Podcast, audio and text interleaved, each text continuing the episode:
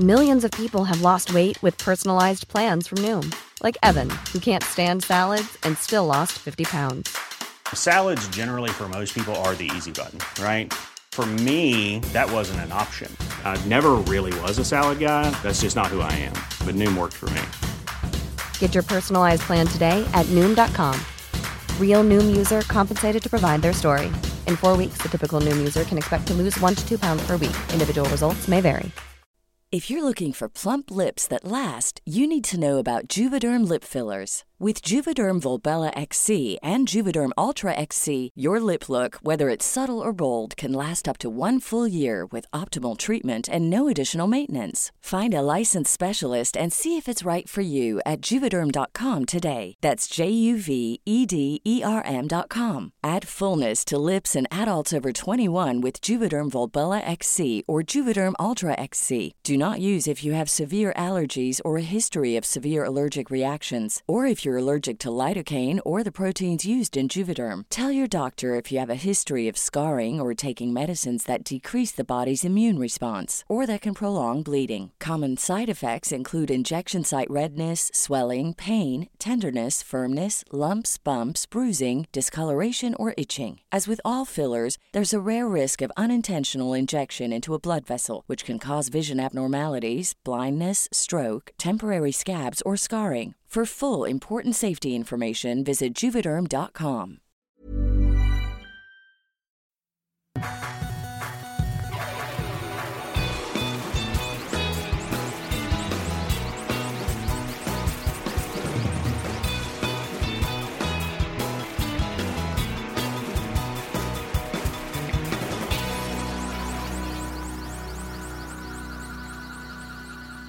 Hola, ¿qué tal? Buenos días, buenas tardes, buenas noches. Mi nombre es José Madero y bienvenidos a Dos Nombres Comunes, episodio 42. 42. Ujú.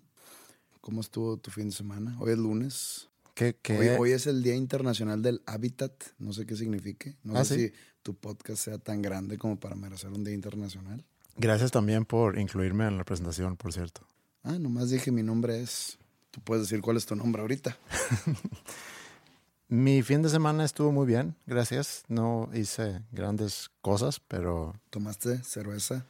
tomé... Sí, pero en, en cantidades muy moderadas. Cuéntame de tu fin de semana. Bueno, tú, no fin de semana, sino tú fuiste a México en la semana pasada para presentarte en el Metropolitan. Sí, el jueves y el viernes estuve presentando mi disco en el Teatro Metropolitan. Hacía, mucho, hacía muchos años que no eh, tocaba en ese lugar. Creo que es así como... Es una joya arquitectónica o algo así escuché. Ujú. Por fuera no parece gran cosa, pero por dentro está muy bonito el lugar. Está muy bonito. He ido una vez ahí, al Unplugged de Sue. Fui. Ok. Y pues justo tocó que los dos, o sea, los dos shows tuvieron gran asistencia. Ujú. a pesar de que había muchos artistas presentándose esos, dos- esos mismos días en la Ciudad de México. Estaba, creo que Enrique Bumburi en el Auditorio Nacional. Ujú. Estaba 21 Pilots en el Palacio de los Deportes. Estaba Mon Laferte no me acuerdo el nombre del otro tipo también en, en el Auditorio Nacional el otro día. Sí. También me topé con que eran los shows de Roger Waters Mm. los mismos días también. Roger Waters, el bajista y vocalista de Pink Floyd, Sí. por si no saben quién es.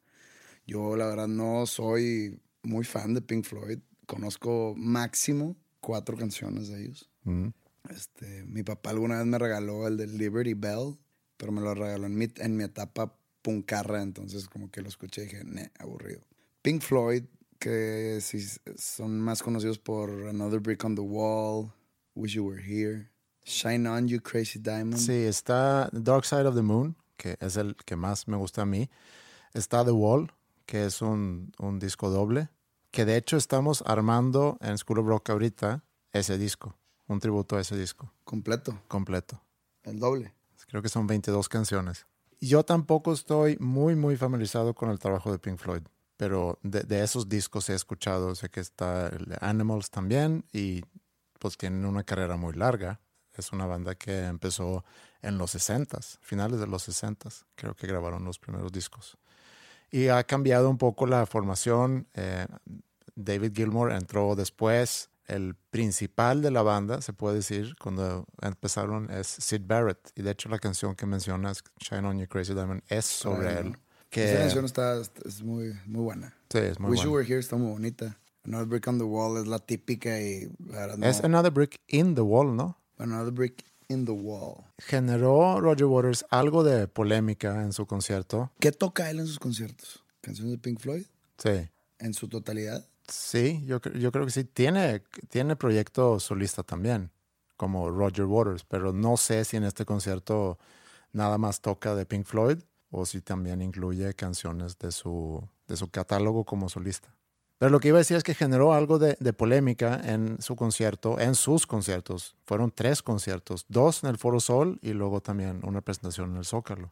En sus shows tuvo unos discursos en contra del gobierno de México. Y a lo mejor podemos aquí poner un poco de audio de, de lo que él dijo para luego ya, para ponerlo en un contexto y para luego ya comentarlo. La última vez que toqué en el Foro Sol, algunas familias de los jóvenes desaparecidos de México.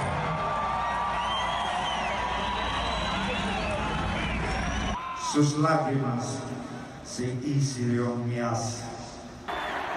Señor presidente, sus políticos han fallado. Los ojos del mundo lo están observando. ¿Me estás pidiendo mi opinión al respecto? Sí. Pues mira, voy a ser bien objetivo. No me importa que sea Roger Waters. No me importa que haya sido Elton John. O se haya sido la arrolladora banda Limón. O quien haya sido. Siendo extranjero, yéndote a un país de la cual se sabe del- de la opresión del gobierno y de las malas prácticas y de la corrupción y de todo lo que se vive en el país y hacer eso y usar ese tipo de discurso como bandera para empatizar con tu público se me hace un poco mal gusto. ¿Por qué? Y otra vez, estoy dejando fuera el hecho de que sea Roger Waters, el hecho de que sea el cantante Pink Floyd. No estoy de acuerdo con lo que hizo. ¿Por qué? O sea, primero, a- empieza a decir, yo me junté con los familiares de los 43 desaparecidos de... Y todo el mundo, ¡wow! ¿Qué es ese festejo para empezar? Eso ya es del público, ¿no? Que pues está alcoholizado. Esto es en el Foro Sol, ¿no? Creo que sí, es en el Foro Sol. pero creo que hizo lo mismo del Zócalo. No, eh, no, no, pero va- va- estamos hablando de ese sí, video. Sí. Eh, la gente está alcoholizada. Cualquier cosa que le avientes que se puede identificar en un mínimo por ciento va a gritar. ¡Wow! Entonces ya hizo un tipo de conexión con su público. Empieza a hablar de nuestro presidente. ¿Por qué él va a pedir la renuncia del presidente? Él viene al país tres días al año. Él no es residente ni es mexicano. No, tampoco estoy a favor del presidente Peña Nieto, que quede claro. Yo soy de los primeros en decir que es un bueno para nada y no debería estar donde está. Pero bueno, el caso es que él, que él llega a eso, él, él usa es- ese lugar donde está o ese micrófono abierto hacia no sé cuántos miles de personas para conectar emocionalmente con ellas y no a través de su música, a través de un discurso que a él no le incumbe para mí. Él no le incumbe si Peña Nieto es presidente o no. A él no le incumbe si el presidente que jamás va a pasar, nunca se va a tirar un Nixon, Peña Nieto, de renunciar a la mitad de su mandato. Jamás, nunca, nunca, nunca. Y ojalá y pase, pero estoy diciendo que no va a suceder. Para empezar, dudo mucho y ojalá y yo esté mal. Dudo mucho que se haya juntado con los familiares de los 43 desaparecidos. Si existe prueba de que lo hizo, por favor enséñenme y yo pido una disculpa en el siguiente episodio. Ok. Pero dudo mucho que se haya juntado en su visita anterior con los familiares de los 43 desaparecidos. Sería un peligro decirlo y que luego no haya sido así, pero de eso Es que no hay prueba. Él puede decir, pues sí me junté. Sí, Pues, pero yo- Es como, yo puedo decir, oye, pues antes de mis conciertos en Metropolitan grabé una película con Steven Spielberg. y luego si nunca sale, no, pues nunca salió. O sea, iba a decir otro, otros ejemplos, pero mejor no.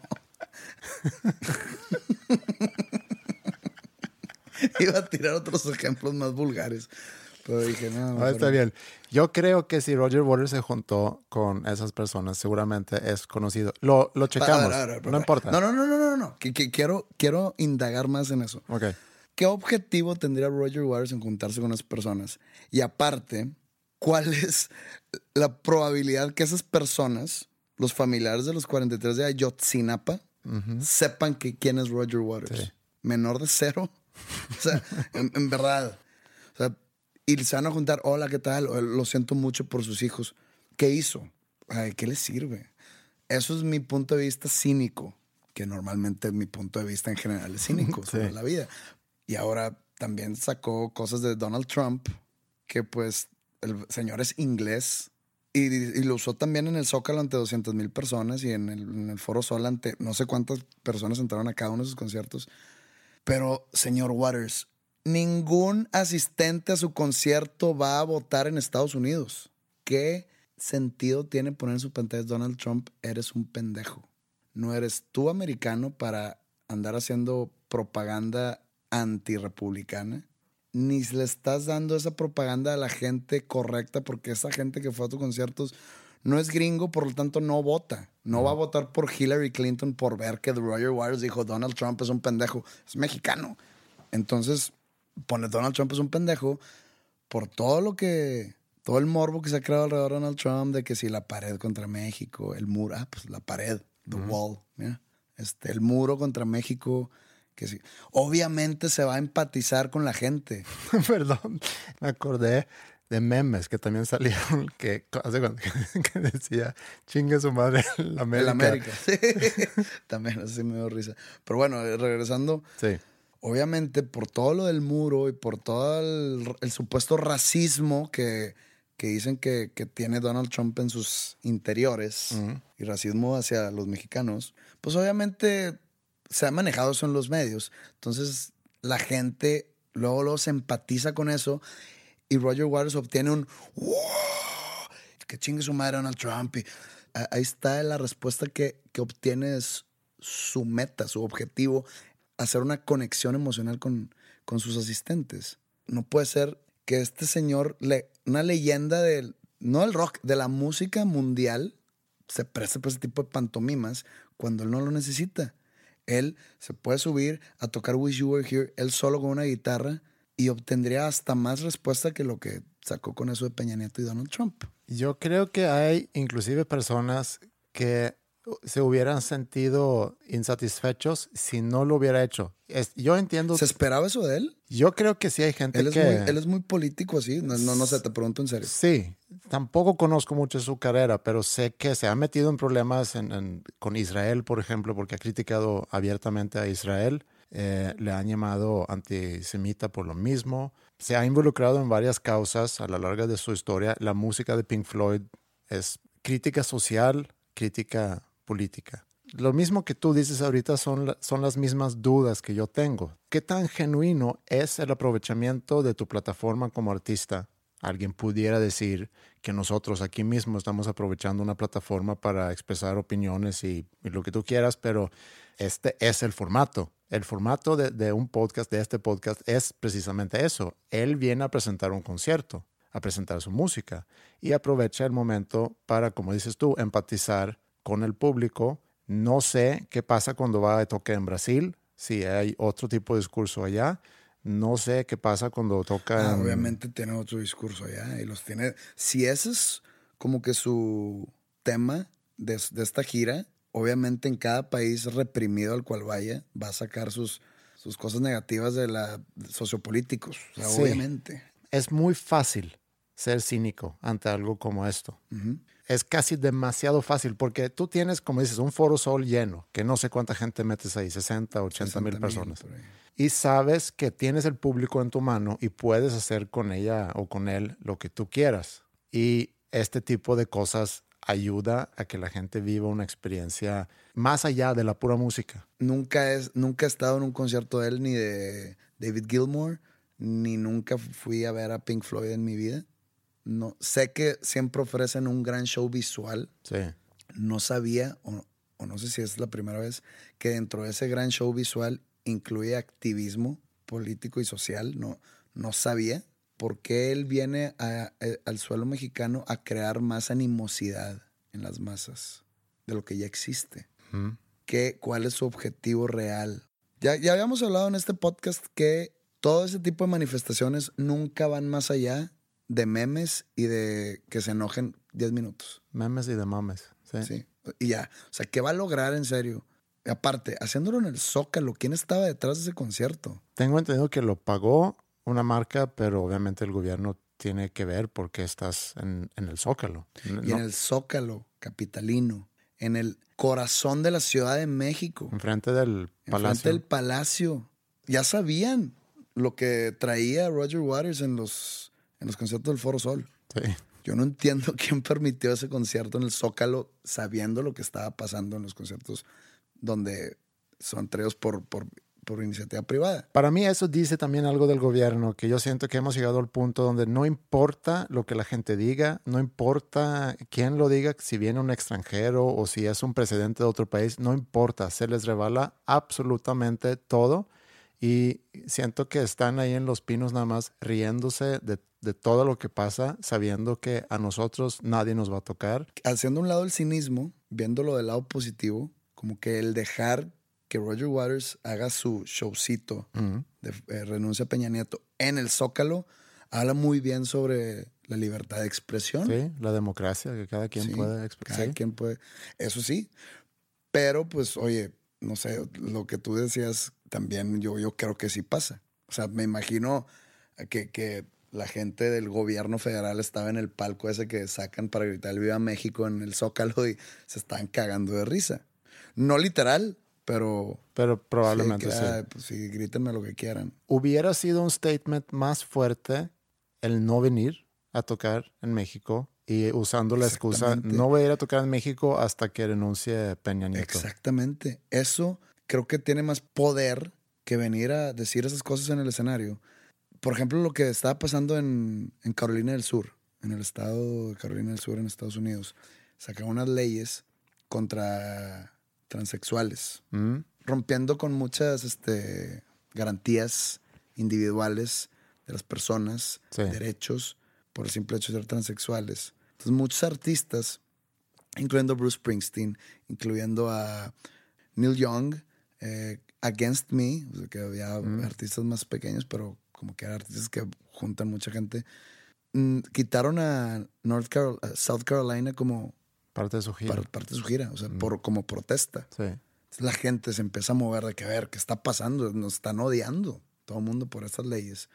Y muchos, acti- eh, mu- muchos artistas y personalidades con mucha influencia, pues este, en redes sociales hablando sobre eso. Sí. O sea, yo, yo, te- yo estoy contigo en que hubiera sido, si realmente quieres hacer algo y cambiar algo, no vengas. O sabes que hasta que no se quite ese pendejo de la silla, ahí me, presento.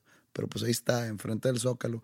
No sé, siento que no necesita Roger Waters colgarse de eso. Yo sigo con la duda si, si es así como tú dices, que no necesita colgarse de eso, o si es precisamente lo que hace. Es parte de su obra artística, es parte de su personaje como artista, es hacer precisamente eso. Ahora, lo voy a bajar a mi nivel. Mucho, mucho, mucho, mucho más abajo. Imagínate que yo me presento en La Paz, Bolivia, y hago todo un discurso como lo hizo Roger Waters, largo, o sea, planeado, largo, con una leyéndolo una hoja, exigiendo a Evo Morales a renunciar. ¿Qué pensaría? No, no quiero ni saber cómo reaccionarían los bolivianos, porque no, no sé la situación bien, bien ahí. ¿Qué chingados me importa a mí? Y no hablo como que no me importe la gente boliviana, que no tengo algún tipo de conexión de vida más que con la gente que escucha mi música, Sí. con la vida sociopolítica boliviana. ¿Vas a ir a tocar en Bolivia? He ido muchas veces, ¿Pero en esta gira vas a ir? eh, creo que hasta el año que entra. Bueno, pues deberías... No lo voy a hacer. No, no, no, pero deberías de averiguar porque sin duda es algo que le funcionó muy bien a Roger Waters en su concierto para empatizar con la gente. Deberías de buscar en cada país, porque sé que vas a ir a varios países ahorita en tu gira, deberías de buscar en cada país uh, uno de esos puntos que puedes tú tocar. Yo puedo llegar al país más oprimido, que la gente necesita un escape de todo eso y algunos decían irme a ver en concierto y lo último que voy a hacer es recordarles de la mierda de la que viven todos los días. Mm. Entonces mi conexión con ellos va a ser mi música, platicarles de lo que está detrás de mis canciones, cómo me siento, cómo se sienten ustedes. ¿Para qué voy a recordar la misma mierda que viven todos los días? No voy a llegar a Buenos Aires a hablarles sobre la crisis económica y so no, no puedo hacer eso.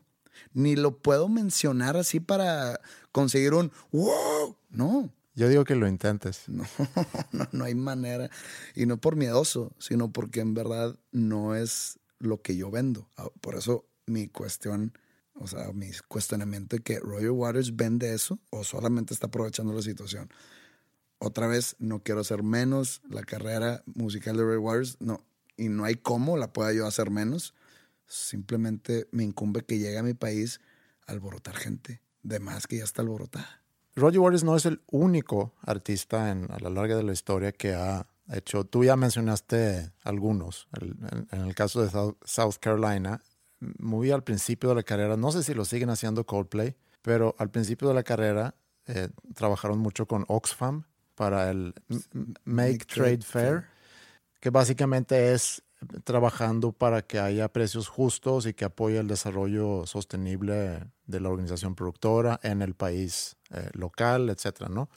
Sí es político, no es tan tan político, pero eh, es una bandera con, con la cual viajaron en, no sé si en una gira o en varias giras, donde aprovecharon para juntar eh, firmas inclusive para esta causa aprovechando su, su plataforma como artistas, eh, sabiendo que iban a tener un público grande en, en diferentes ciudades y pues, juntando gente para esta causa.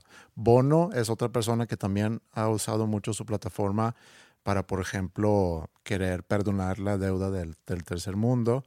Fue nominado inclusive al Premio Nobel de la Paz. al Premio Nobel de la Paz. Creo que no está mal que tú como artista aprovechas tu plataforma para querer hacer un cambio en el mundo. Estoy de acuerdo contigo. En, en lo de Bono, Mm. lo de Coldplay, ¿tú sabes de alguna vez que haya tenido éxito? Esa, estamos contando firmas para derrocar o para prevenir algo. No tengo un ejemplo aquí conmigo.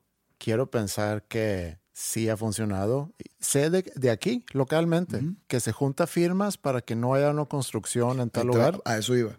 Me tocó que en mi colonia hay una casa que está, que se usa como un- uno de los headquarters para juntar firmas para prevenir que aquí en San Pedro se sigan haciendo edificios. Si no saben, vivimos en un tipo de pueblo que se está urbanizando demasiado y se está usando ya mucho el vertical living que hace que la densidad de población crezca demasiado y la gente pues como sea- empiezan a vivir hacia arriba en edificios, se junta demasiada gente en una, en una sola zona y se hace un caos totalmente de todos los tipos. Mm. Entonces me dicen, oye, ve a firmar ahí por tu casa, este. Eh, y yo, ¿firmar contra qué? Pues para que dejen de levantar edificios. Y dije, a ver, está bien, yo estoy en contra de que sigan levantando edificios. ¿Crees que esas, esas firmas van a lograr algo? Claro, estamos, o sea, esa es como que el- la mentalidad positiva, ¿no? Pero dije, en realidad, claro, hemos estado frenando las construcciones. Le dije, ¿desde hace cuánto? No, desde hace 10 años. Le dije, ¿cuántos edificios nuevos ha habido en 10 años? Me dice, no, pues como 30 y tal. ¿Y entonces qué pasó con las firmas?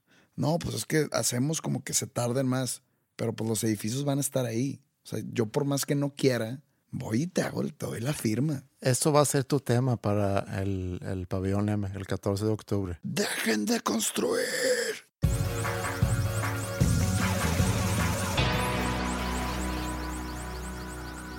Como bien sabes, en esta semana se llevó a cabo el primer debate presencial en Estados Unidos. No sé si lo viste. No lo vi, pero sí me enteré. Yo no vi todo el debate, vi parte del debate, lo, lo último, porque no alcancé a ver el principio. Vi también lo que comentaban después y ya. Es uno de los eventos más cubiertos por medios en, en todo el mundo. Creo que estaban esperando una audiencia similar al, de, al del Super Bowl. No sé si en, en Estados Unidos, yo creo que nada más en Estados Unidos. Pero hablando del debate y hablando otra vez de Donald Trump, y algo que se ha analizado mucho es cómo Trump dice mentiras. Eh, Hillary Clinton seguramente también dice mentiras y le han cachado varias mentiras, pero no se compara con las falsedades que aparentemente dice Donald Trump. Hay un blog que se llama Político que hizo un estudio donde analizaron a Trump durante cinco días, eh, en un total de, de cinco horas de discursos, y encontraron algo falso cada tres minutos y 15 segundos.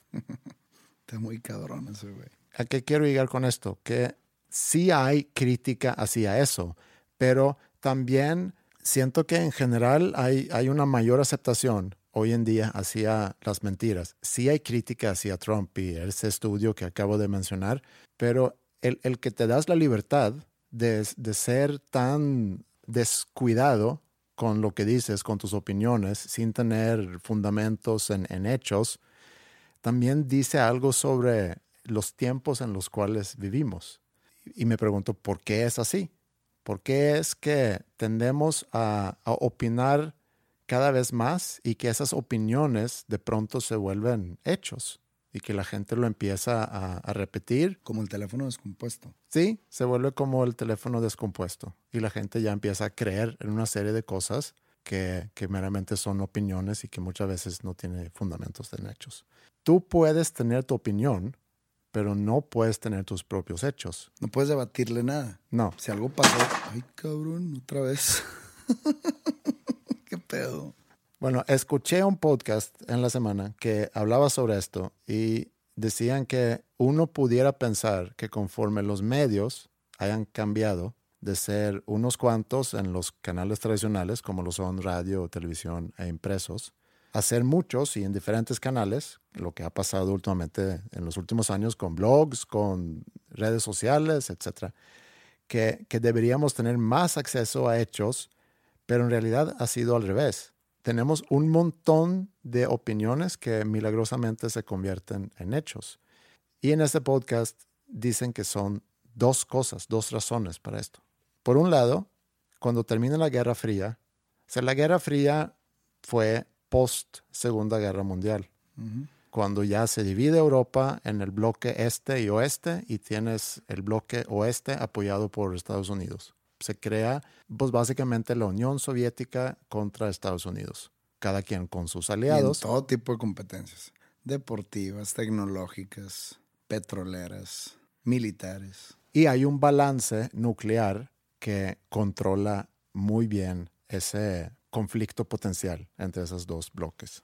Y estaban las reglas del juego muy, estaba muy claro cómo, cómo funcionaba ese balance entre esos dos países y también había menos medios, entonces lo que se reportaba era más fácil de entender y era muy claro quién era el, el, omisor. No quiere decir que no había difamación de un lado hacia otro, por supuesto, pero era mucho más claro de lo que es hoy en día. Termina la Guerra Fría, que es un proceso, pero ellos lo que dicen es que termina, termina el 11 de septiembre del 2001 pudiéramos debatir si, si termina antes o no. Pero no termina con Miguel Gorbachev en la que al muro en el 89. Sí. Según yo, ahí termina la Guerra Fría. Ahí empieza la terminación de la Guerra Fría. Y podemos decir que es un proceso que la dura... Y la disolución de la Unión Soviética. Sí, que es un proceso que dura, se puede decir, todos los noventas. ¿Por qué dicen aquí que termina la Guerra Fría en el 2001? Porque en el 2001 cambia todo el enfoque de Estados Unidos hacia el Medio Oriente. Hacia el Medio Oriente y hacia la guerra contra el terrorismo, que había empezado a surgir más eh, durante los noventas, pero antes de eso era este, la Unión Soviética, era, era el, el, enemigo. Pero pues creo que Estados Unidos había movido su, su enfoque desde el, los primeros años de los noventas hacia Irak y Kuwait. También. E Irán. Sí, sí, sí, también, con la primera guerra de Irak, que es en el 91. 91. Y que pues, dos años después de la caída del muro de Berlín. Sí. La supuesta terminación de la Guerra Fría. Uh -huh.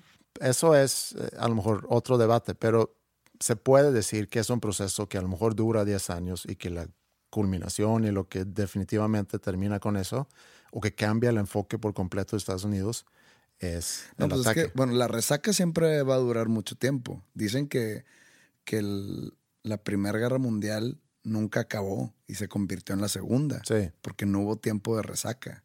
Porque pues, mucho parte de la Segunda Guerra Mundial, del comienzo de la Segunda Guerra Mundial fue por, la, por el Tratado de Versalles que, que lo imponen después de la Primera Guerra Mundial y que Hitler rompe. Pero, o sea, las resacas de las guerras son largas. Sí, algún día deberíamos hacer un episodio nada más hablando del, del siglo XX y cómo influye la Primera Guerra Mundial en casi todo lo que ha pasado en, en ese siglo, el siglo pasado. Es muy, muy, muy interesante. Pues el siglo más sangriento de la, de la historia de la humanidad. Pero regresando a, a este tema. Entonces, cuando, está el- cuando pasa el ataque a Estados Unidos en el 2001, el 11 de septiembre, cambia el enfoque político a una guerra en contra de una religión y células de terroristas saliendo por todos lados. Y ese tipo de debate se presta más para especulaciones, racismo y cosas inventadas, porque se basa ya más en opiniones sobre religiones y sobre diferentes razas y, donde es muy fácil que las opiniones se vuelven más importantes que los hechos. Y voy a regresar a eso con algunos ejemplos. Pero, y, pero la otra razón que dicen es que el mismo crecimiento de las redes sociales, eh, donde no se sabe bien quién es la fuente de la información, si no estamos bombardeados con, con información todo el tiempo y no sabemos, bueno, de dónde salió eso. Y donde una opinión se puede repetir tantas veces que para muchos ya se vuelven un hecho, eh, y no hay control de calidad. Entonces son dos razones por qué hoy en día los hechos al parecer importan menos y las opiniones importan más. Y también ot- otra cosa de, de- nuestros tiempos es que hay gente que ignoran hechos como por deporte. Empiezan a hacer referencia a diferentes conspiraciones y, razones por qué no creer en hechos porque es algo fabricado por, no sé, la industria farmacéutico o porque los gobiernos o lo que sea. Y, y eso también crea mitos. Por ejemplo, muchos niños son vacunados contra sarampión, paperas y rubiola a los 18 meses, más o menos, entre 1 y 2 años. Si un niño tiene autismo, a esa edad más o menos se detecta, a los 18 meses. Entonces, la relación entre vacunas y autismo es la edad. Esas vacunas, hay otras vacunas también, pero esas vacunas en particular. Vacunamos a los niños a los 18 meses y a los 18 meses se puede detectar autismo. Una conclusión entonces errónea de, eso, de esa relación entre estas dos cosas es que las vacunas pueden causar autismo. Se hizo pues mucho debate alrededor de eso, lo cual resultó en que muchos papás decidieron no vacunar a sus hijos. No se ha encontrado ninguna relación, no se ha encontrado nada que dice que esas vacunas pueden causar autismo. El resultado más bien ha sido que esas enfermedades ya empiezan a regresar. Pues otro de los mitos, ah, hablando de alimentación y todo, es el resurgimiento, no resurgimiento, el surgimiento repentino de el miedo al gluten. En mi experiencia de vida, yo supe qué es el gluten hace tres años, cuando empezó un boom de productos gluten free, no sé qué, y que no, que el gluten le hace daño a nuestro cuerpo y a los niños y a no sé qué. Dije, ah, cabrón, pues, digo, el gluten, pues, me imagino que es que, que ha existido todo, todo el tiempo. Sí. De repente decidimos que es dañino, porque antes no había gluten free, Pues hay, hay quienes son alérgicos. pero o sea, hay, hay quienes son alérgicos a la penicilina también. Sí. Pero pues ahora resulta que todo el mundo, a todo el mundo le hace mal el gluten, porque ya todo el mundo dice que no, no, no, miren, compré estos panecitos sin gluten, Sí. porque esos te hacen mal. Sí, es un buen ejemplo porque sí hay quienes se benefician de no comer gluten porque tienen ese problema, como hay quienes no toleran lácteos, por ejemplo, y, Sí. y les hace bien. Pero luego también se generan movimientos donde todos ya a, a no comer gluten o todos ya a no comer lácteos y es otra vez Caer en lo mismo de lo de las vacunas. Y ya cuando estamos hablando de mitos, porque hay un par más que quiero nada más tocar que, que a mí me da mucha risa. Por ejemplo, no se ha documentado un solo caso de una persona que se haya ahogado por haber comido antes de nadar. Y a ti te dijeron y a mí me dijeron que no puedes. No, es que ahí te va la, la explicación que a mí me daban de niño.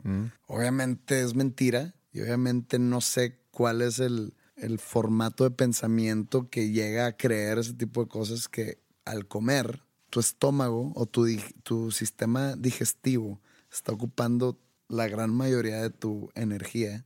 Entonces te metes a la alberca y según eso te dan calambres en tus extremidades. Sí.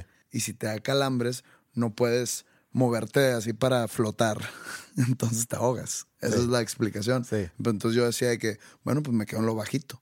No, porque es que luego dije, pues es que aquí no me ahogo, no necesito hacerlo así. Entonces, Sí, pues simplemente no es cierto. Otro es que el frío no hace que te enfermas, pero mucha gente dice que se enferman por el cambio de clima. Siempre es que, ¿qué, qué- qué traes? No, es que este cambio de clima está muy cabrón. Sí, Llueve y luego calor y luego frío. "Ah, no sabía que el cambio de clima traía consigo bacterias. exacto. Sí puede pasar que te enfríes y que te empiezas a, a sentir, ¿cómo se llama? Mormoso, Mor- mormado. mormado, eso sí, pero eso no es una enfermedad, eso es otra cosa. El que te dé una enfermedad es o por virus o por bacteria. Hay un peligro en todo esto y, hay un peligro cuando Trump dice que los mexicanos que van a buscar un mejor futuro en los Estados Unidos son violadores, por ejemplo. Hay un peligro en eso porque es una opinión, no es un hecho. Eh, hay un peligro en estar repitiendo opiniones solamente porque lo escuchaste en Facebook, Twitter, Instagram, Snapchat. A, lo que yo quería llegar con, con este tema es que hay una gran diferencia entre opiniones y hechos. También hay una gran diferencia entre, entre opiniones y creencias y hechos y creencias. Y al parecer, hoy en día estamos perdiendo un poco la, la diferencia entre, entre eso. Y que hay opiniones que de pronto lo tomamos como hechos, hasta creencias que estamos tomando como hechos. Y pienso que hay mucho peligro en eso. Otros ejemplos. Hay quizá 100 mil soldados de ISIS en el mundo. Hay 1.7 billones de musulmanes. Cuando estamos bombardeados con el mensaje que los musulmanes son peligrosos y, y se basa eso en los actos de ISIS, que representa un, ni siquiera sé cuántos ceros, punto cero, cero, cero, cero, cero, cero, no sé qué, de La población musulmana. de la co- comunidad musulmana, hay un peligro en eso. Entiendo que terrorismo es una amenaza, pero en Estados Unidos es 10 mil veces más probable que te mueras de obesidad de que te mueras de terrorismo. Seis mil veces más probable que te mueras de un error médico a que te mueras de terrorismo. Cinco mil veces más probable que te mueras por tomar demasiado alcohol. Es dos veces más probable que te mueras de un rayo de que un acto de terrorismo. que la gente debe aprender, primero, a cuestionar todo lo que leen o, o ven en la televisión y segundo, a crear su propia opinión educada, investigada. Como por ejemplo los artículos que mandan las señoras por Facebook o por correo. La masturbación te compra un boleto eh, directo y sin escalas al infierno. O sea, o sea, por favor, investiguenle. No todo lo que leen es cierto. Es más, me atrevo a decir que el 80% de lo que leen no es cierto. Y podemos a lo mejor dejar el disclaimer que muchas de las cosas que vas a escuchar aquí también pueden ser falsas. También, sobre todo las mías.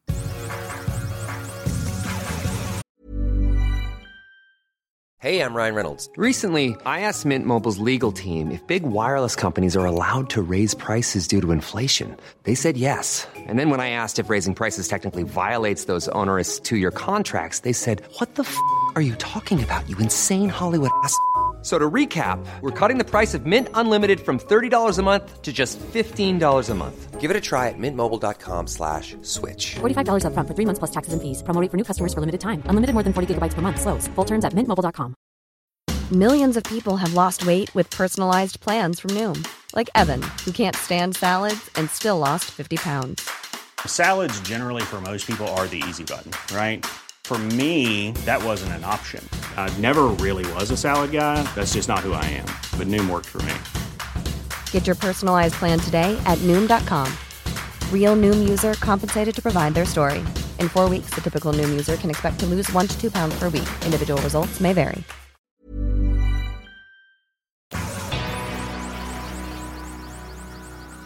El otro día me habló un vendedor de esos que llaman... em, A de la comida. a- no, esto era de hecho muy noche y me llamó a mi celular para ofrecerme cambiarme de, de proveedor de, de línea en, en mi celular. Pero me, me dio mucha risa porque era muy animado. Era, llamó como si fuera un locutor de radio. Buenas noches, señor Osberg. es un gusto. Y que, güey, qué pedo, son las 12, güey. Sí, de modo de que, hola, buenas noches, hablo de Movicel y tengo una muy buena noticia para ti. Te estoy llamando para ofrecerte un mes completamente gratis si te cambias a nuestra empresa. Y más o menos ahí le dije, pues muchas gracias, no me, no me interesa. ¿Y estás seguro que era un humano hablando? Sí, era ¿O un, era una grabadora? no, era un humano hablando. Y pensé en, en cómo son los locutores de radio. A mí me ha tocado, a ti te ha tocado en mil veces. A mí también me ha tocado en algunas ocasiones estar en radio y ser entrevistado en radio.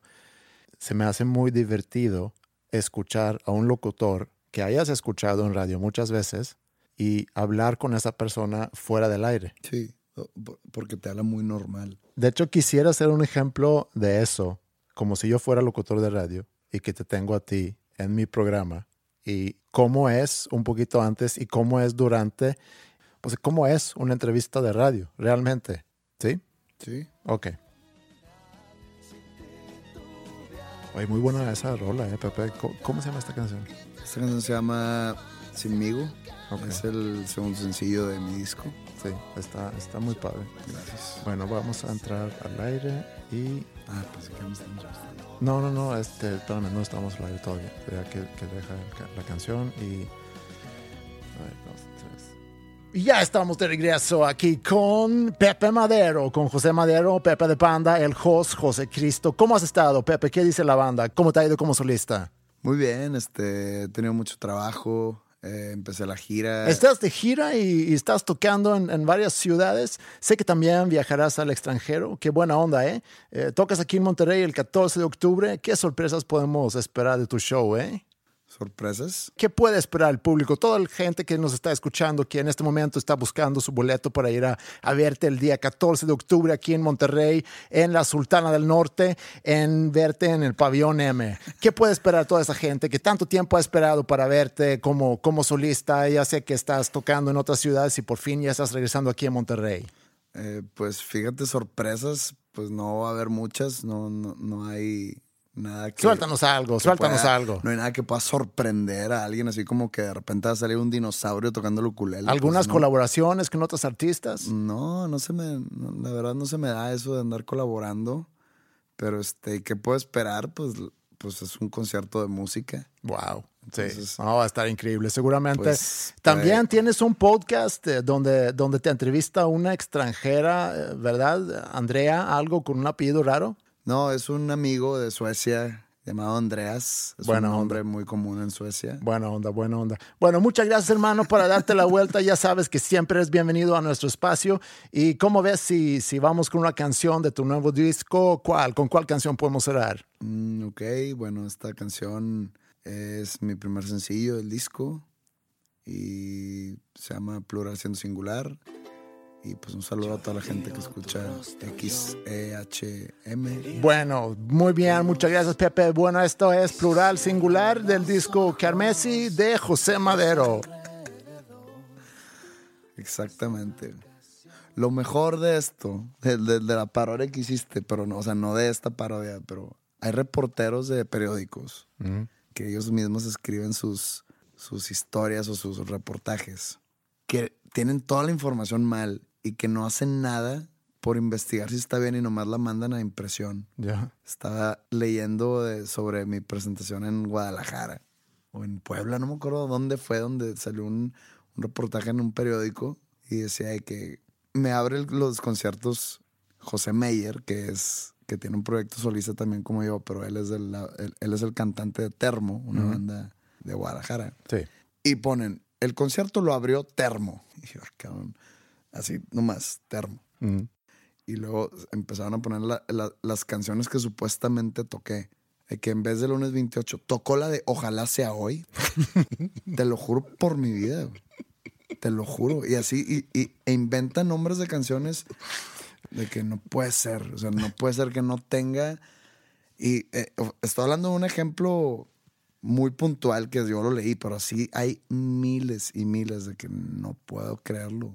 No le puso el ni un por ciento de ímpetu a su Sí. trabajo. En algunos casos es negligencia, en, en otros es ineficacia y en otros es totalmente estar pendejo. Sí, pero a lo que yo quería llegar con ese tema, porque empecé a platicarte de, del vendedor que me llamó y obviamente hay muchas formas para batear un vendedor. Algo que yo considero grosero es simplemente colgar. Yo tiendo a, a escuchar y trato de tener razones para decir que, que no me interesa y por qué no me interesa. Ya cuando hablan la décima vez para ofrecerme lo mismo, pues ahí cuelgo, pero pero sí es algo molesto y, y sí es algo que me siento una obligación de escucharle a la persona. Pero quisiera yo llamarte a ti como vendedor para ofrecerte algo y ver si tú tienes una buena forma para, para batearme. Ok. Ok. Entonces yo te marco y te quiero ofrecer algo. A ver cómo me bateas.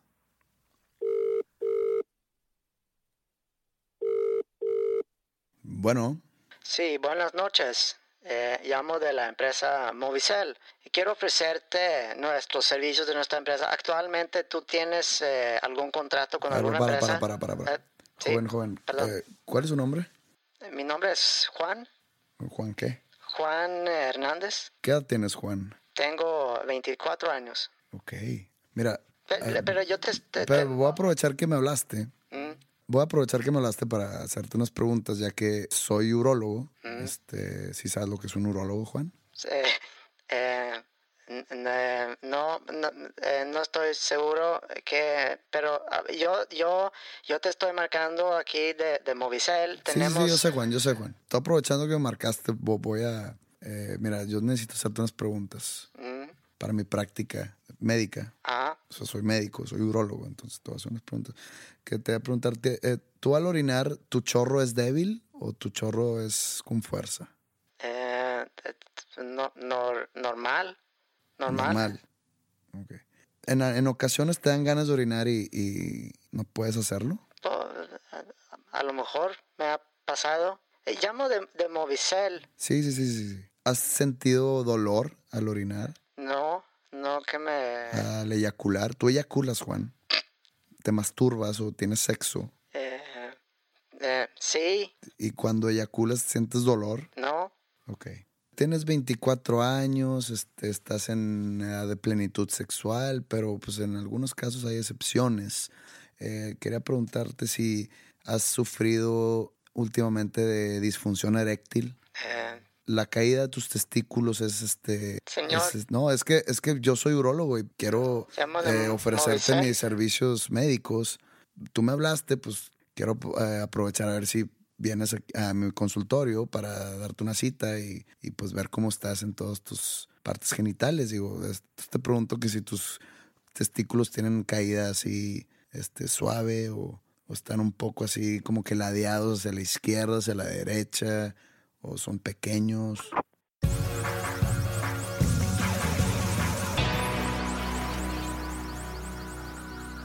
Como muchos de ustedes saben, tenemos un segmento aquí que hasta la semana pasada se llamaba Ustedes preguntan, nosotros averiguamos. Tenemos otro nombre. ¿Ah, sí? Sí, Mario me propuso un nombre. Entonces ya, ya no puedes decir, ya no puedes tú decir que es un mal nombre porque viene de alguien que sabe de nombres. Se llama Uno pregunta, dos responden. Me gusta ese nombre. Ok. Te quiero mucho, Mario. Y aparte, lo que vamos a hacer para esta dinámica es que cada semana vamos a agarrar unos cuantos de los temas que el público, que ustedes mismos que escuchan esto nos proponen. Los vamos a poner en nuestro sitio, dosnombrescomunes.com, y ahí pueden entrar a votar. Y me dio mucho gusto ver que hubo casi 1.500 votos para escoger entre, entre los temas que habíamos subido. Y hay dos temas, entonces, un tema para ti y un tema para mí. El tema para mí es qué onda con los testigos de Jehová. ¿Qué onda de qué? Pues, ¿qué hay de ellos? ¿Quiénes son? ¿Cómo Yo funcionan? sé que es una secta que... Pues no es una secta. Ok, vamos a darle el mote de religión. Es una religión Mm. que tengo entendido que navegan con la bandera de que solo se van a salvar 144 mil personas en el fin del mundo. O sea, que solamente entran al paraíso 144 mil personas. Mas no estoy seguro si son 144 mil personas en la historia de la humanidad que se van a salvar Ujú. o 144 mil personas solamente en el apocalipsis. La religión en sí tiene millones de gente. Sí. Entonces, si son millones, saben que la gran mayoría va a quedar fuera. Sí, de eso desconozco. Yo tampoco sé. Son famosos por ir puerta en puerta tocando y Sí. tratando de predicar. Yo no sé mucho de ellos. Me puse, como es la tarea aquí, me puse a investigar un poquito. Eh, hay varios, de, de hecho, por donde yo vivo, hay varios que se juntan los domingos. Se ven muy bien, todos están muy bien vestidos con su traje, con su corbata y las mujeres con... Muy formal, todo el asunto. Viene de una persona que se llama Charles Taze Russell, que es fundador de los estudiantes de la Biblia, que formó la base para los testigos de Jehová a finales del siglo XIX. Y como dices, van de casa en casa. Y eso fue lo primero que yo quería saber. Bueno, ¿por qué van de casa en casa? Y lo Respetando algún tipo de práctica antigua. Sí, viene de hecho algo que dice en la Biblia, que Jesús mandó a sus seguidores que hicieran discípulos de gente de todas las naciones y cuando los envió a predicar les indicó que deberían de ir a las casas de las personas. Entonces ellos siguen esa práctica. Tienen su propia revista que sale cada mes con un tiraje de unos 60 millones, eh, según Wikipedia, llamado The Watchtower, que se me, hace- me gusta mucho ese nombre, The Watchtower. Suena como Te una... estamos vigilando. Sí, es- pero es como un cómic o como un, pues como una película inclusive. Me gusta mucho. Eh, piensan que su Dios, que es el mismo en el que creen otros cristianos, judíos y musulmanes, eh, es el gobernante del universo, pero que ahora estamos bajo el mando del diablo, pero que pronto se va a acabar todo esto. No sé cuándo. Los testigos de Jehová, según entiendo, no, no celebran, por ejemplo, Navidad o Pascua. Como Navidad y Pascua tienen sus raíces en, en festejos paganos, ellos no los, no los han adaptado para su religión. La verdad, no sé qué más decir sobre los testigos de Jehová. Es una religión más. Están en su derecho completo de ejercer esa religión, de creer en lo que creen. Eso de que van de casa en casa, a mí no me ha tocado, pero ahí siento que es un poco como eh, el, el vendedor que te llama. Invasión de privacidad, es tú. Sí, O cuasi invasión de privacidad. Yo sí los dejaré pasar. A ver, pásale. Siéntese, a ver, dime. Ahora, el tema que a mí me, se me fue impuesto mm, fue déjà vu. Entonces yo digo, déjà vu, que quieren que hable sobre déjà vu. Entonces dije, pues, bueno, ¿qué es déjà vu? Que si he sentido déjà vu, no. Déjà vu, ok, va. Nomás por si no saben qué es un déjà vu. Déjà vu es como francés para decir o para describir un sentimiento del cual ya has vivido algo antes. No, no puedo yo como que expresarme mucho al respecto o desarrollar mucho mi, mi opinión porque pues no es una opinión, pero yo he tenido algunas dudas. ¿Verdad que cuando hueles algo y un olor familiar que te recuerda a algo en el pasado, es considerado eso déjà vu? Yo creo que no. Es que para mí sí. O sea, por ejemplo, si yo entro, a, a mí el olor a cloro en las albercas, hasta la fecha, puedo pasar por una alberca y oler, más sobre, más sobre todo en las albercas cerradas, el olor fuerte a cloro me recuerdan a, cuan- a mis primeras clases de natación. E instantáneamente me, me voy a- hacia cuando yo era niño. Y siempre me pasa. Entonces, cuando huelo eso, me recuerda eso. Y para mí eso es déjà vu. Pero esa es memoria, esa es una memoria real. Sí, pero, el- explicable. pero es memoria de, de olfato. Sí. Pero para mí eso, eh, eh, cuando hablan de déjà vu, para mí eso es... Puede ser que estás en una situación, que eso me ha pasado a mí, que estás en una situación donde empezamos, por ejemplo, tú y yo, y hablar de, de cierta cosa, y yo siento, eso, eso lo hemos dicho antes. Pero y yo es y- y siento, sí, sí, eso sí es déjà vu. Y, y, ¿Sí? y que yo siento que sé lo que tú vas a decir. Y cuando lo dices, ah, sí, yo sabía que iba a decir eso. Con todo el respeto que me merece mi público, este tema está un poco vacío. Bueno, ok, lo podemos dejar y podemos entonces solicitar que sigan enviando temas y que sigan votando. Es que, eh, como hablen del déjà vu, es como, oye, bueno, a la siguiente, va- a- hablemos de la silla. Pues mira, la silla es un... No, pero déjà vu es- sí, es, sí es interesante porque es muy difícil de estudiarlo, es muy difícil de entender. pero no merece ser ¿Por qué? estudiado. ¿Tú crees? Pues e- es algo que pasa a la mayoría de la gente. Puede haber un interés en entender por qué pasa eso, porque de repente siento que esto lo que está sucediendo ahorita me ha pasado antes. Yo creo que simple memoria. Memoria no tan clara. Puede ser. Entonces el, el- mi, mi olfato no es déjà vuístico. A lo mejor es déjà vuístico. Ok, me quedaré con que sí.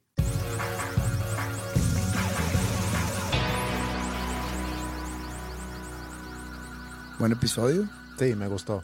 Va- varios temas de interés. Algún lado chusco sobre las llamadas de los vendedores de telemarketing. Sí. Que por favor, si tú eres un telemarketer, pues es molesto.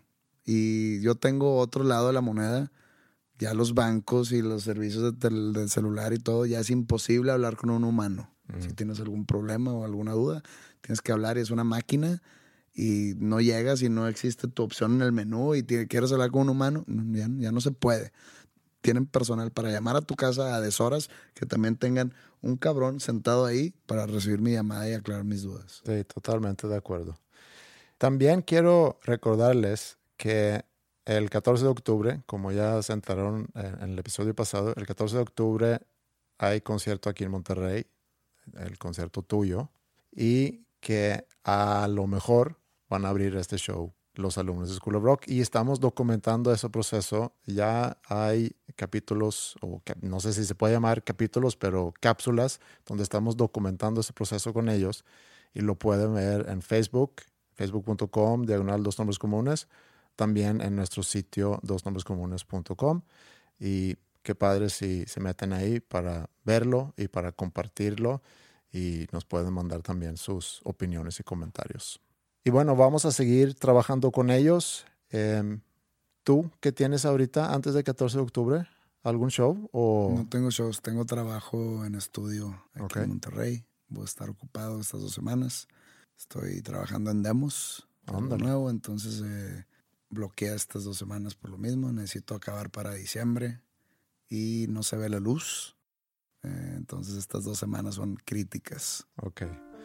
Pues muchas gracias nuevamente por acompañarnos una semana más. Es un placer tenerlos como nuestros podcast escuchas y espero disfruten cada semana como nosotros lo hacemos. Les mandamos un gran saludo y un abrazo y que tengan un buen fin de semana.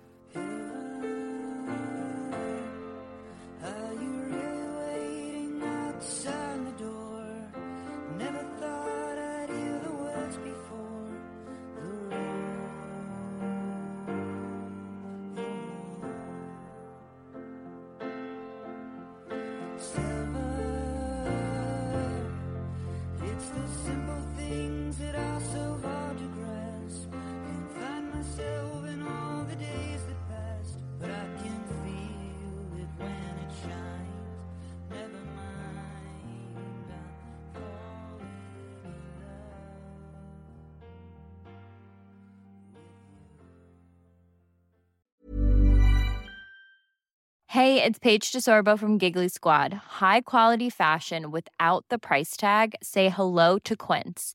I'm snagging high-end essentials like cozy cashmere sweaters, sleek leather jackets, fine jewelry, and so much more. With Quince being 50 to 80% less than similar brands. And they partner with factories that prioritize safe, ethical, and responsible manufacturing. I love that. Luxury quality within reach. Go to quince.com slash style to get free shipping and 365 day returns on your next order. Quince.com slash style. How would you like to look five years younger? In a clinical study, people that had volume added with Juvederm Voluma XC in the cheeks perceived themselves as looking five years younger at six months after treatment. Look younger, feel like you. Add volume for lift and contour in the cheeks with Juvederm Voluma XC. Reverse signs of aging by adding volume to smooth laugh lines with Juvederm Volure XC. For important safety information and to find a licensed specialist, visit juvederm.com. That's J U V E D E R M.com. Not for people with severe allergic reactions, allergies to lidocaine, or the proteins used in Juvederm. Common side effects include injection site redness, swelling, pain, tenderness, firmness, lumps, bumps, bruising, discoloration, or itching. There's a risk of unintentional injection into a blood vessel, which can cause vision abnormalities, blindness, stroke, temporary scabs, or scarring. Talk to a licensed specialist to find out if it's right for you.